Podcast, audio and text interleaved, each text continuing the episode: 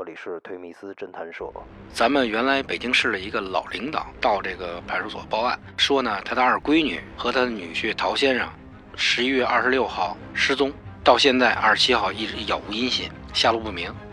在他们失踪以后，都有人在使用他们的手机。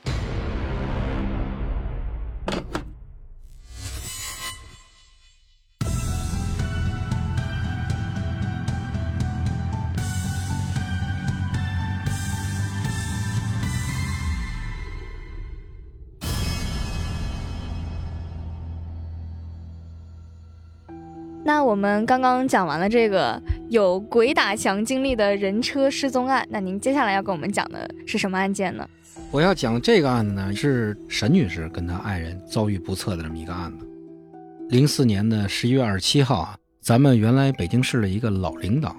到这个崇文区东花市派出所报案，说呢，他的二闺女沈女士和他的女婿陶先生十一月二十六号失踪。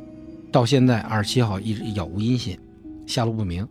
因为毕竟是一个老领导的这个亲属嘛，这个市局也非常重视，要求刑侦总队呢派员马上开展工作。按照这工作流程，我们呢马上就是访问了这个老领导，充分的了解了一下他这个女儿和女婿的一些情况。经过我们对他们的身份的核查呢，失踪的那个沈女士呢是沈老的这个二闺女。他在呢海淀的一个超市呢做采购部经理，呃，人际交往呢也不复杂，很简单。呃，他爱人呢叫姓陶，陶先生呢，陶先生是在北京的一个律师事务所担任律师。呃，他呢是本人是北大毕业的，而且呢最近他一般办的案子都是一些这个民事的案件，这个也没有什么特别激烈的。突出的一些这个情况发生，或者能形成他们所失踪的这些原因在里头，而且呢，他们这夫妻关系呢比较和谐，没有内部的矛盾，对外也没有经济债务纠纷。通过访问呢，我们了解到呢，沈女士平常上班呢开一辆白色的捷达车，这个车呢是她自己出资购买的，但是她家属反映，最近这个车呢一直挂着一个武警的牌子，是 W 勾零幺幺八。这个牌子好像是他二闺女一个朋友，姓杨，这个小伙子给他提供的。这小伙子他们家可能是武警这方面的，有这有这方面的关系。另外呢，通过这个沈女士家这保姆反映呢，说二十六号早上起来八点四十五，呃，他们两口子先后开车去上班。头天二十五号晚上回家呢，也都正常。听他们俩这言语交谈的过程当中呢，也没发现说他们最近有什么事儿，或者是有一些其他的计划和安排。而且二十六号一天呢，也没有跟家里的任何人有过这个通讯联系。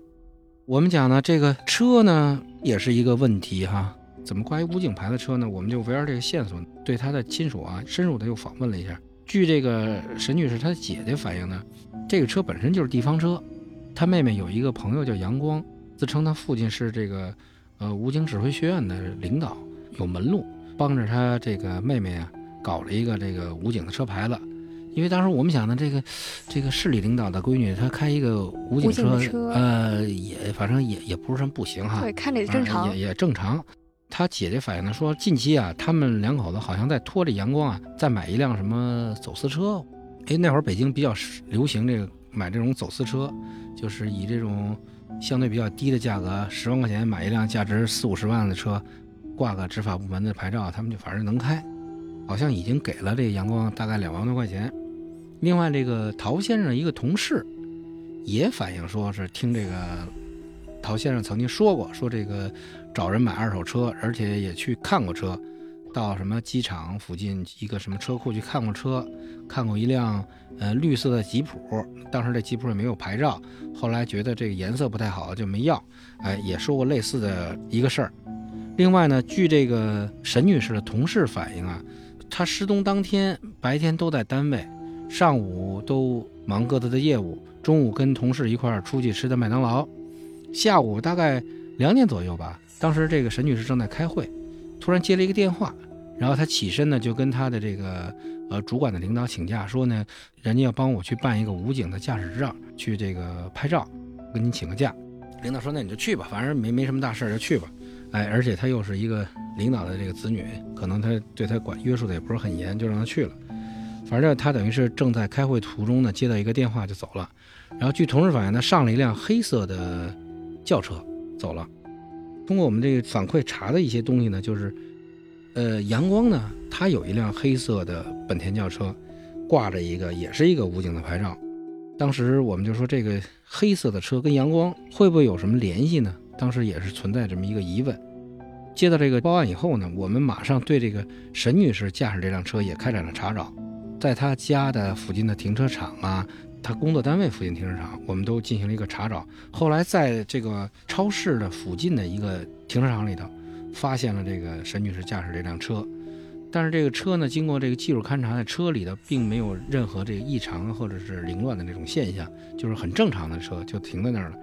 然后通过询问这个停车场那个管理员，这个车呢是由这个沈女士自己停在这儿了，都都很正常，没有反映成异常情况。然后我们觉得呢，像这种交往比较单纯的这种，而且这个生活比较简单的这个两口子，他这突然的这个消失，肯定会跟他这个身边的一些关系人这块有一些关联。我们没有这个轻易的去接触这个阳光，因为我们当时觉得这个这个人还得重点的查一查。另外，这阳光呢，等于在这个案发以后，这个事主家属呢也打电话曾经问过他，你你看见我妹，知道我妹她去哪儿了吗？他也否认说不知道她去哪儿，但是呢，我们就始终记着这么一个线索，就有人反映这个事主失踪前他是被一辆黑色轿车接走的，而且阳光他有一辆黑色的轿车。我们围绕阳光呢，就开展了这个进一步查证。嗯，首先我们向这个市局的有关的部门通报了一下这阳光的这个呃通讯方式，对他这通讯方式开展这个进一步核查，然后我们。在这个人口户籍的这档案里头，我们搜索了一下这阳光，嗯，发现这阳光呢，呃，他的户籍地呢，呃，就在这海淀区知春路附近。这小子并不是什么武警的这个家属的这种背景，而是一个这个刑满释放人员，他是一个盗窃前科的刑满释放，无非就是给自己进行了一个虚伪的包装，所谓什么武警的子女啊，什么这那，实际都是假的。掌握这些情况以后，我们觉得这个。沈女士和陶先生失踪这个情况，跟这阳光应该是有着不可分割的这个这个这个关系。呃，同时呢，这个市局的有关技术部门对这个呃事主的这个遗失的通讯工具、事主通讯工具和这个阳光的通讯工具进行了相关的碰撞梳理。这沈女士的手机呢是在二十六号当天的四点零九关机，位置呢就在。海淀区双榆树附近，然后这个陶先生的手机呢是当天的九点五十六关机，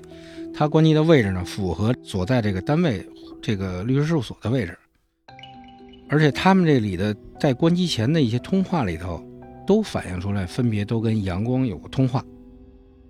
那么我们围绕着阳光又进行深入调查，发现呢，这个阳光开的这辆车是一个黑色的本田雅阁车。他所悬挂的这号牌，以及他给沈女士所提供的这个武警的这个号牌，经过我们去武警保卫处去核查，武警保卫处的这个领导干部给的结论是，这两副牌子均为假冒的这个武警总部车辆的牌照。所以说呢，这个阳光呢，他这不是武警，他也没有这武警的关系。而且呢，咱们结合这些情况分析啊，首先阳光。住在这个知春里一带，独居，有前科，不是武警，他也不做二手车生意，那么就所谓买二手车这个事儿都不见得是真的。而且他有一辆黑色本田车，那么接走陶女士的车也是黑色本田车。另外，沈女士的姐姐反映，她曾经给了阳光两万多块钱的这个买二手车的钱。另外，呃，失踪当天有联系，这个沈女士对同事说要办那武警驾照。这些所有的这些点都跟阳光碰上了，所以我们马上对阳光开展重点的这个调查。经过这个技术部门给我们提供呢，首先是这个沈女士和陶先生的手机，在他们失踪以后，都有人在使用他们的手机。通过相关的这个技术认定啊，等于是阳光所用的一张电话。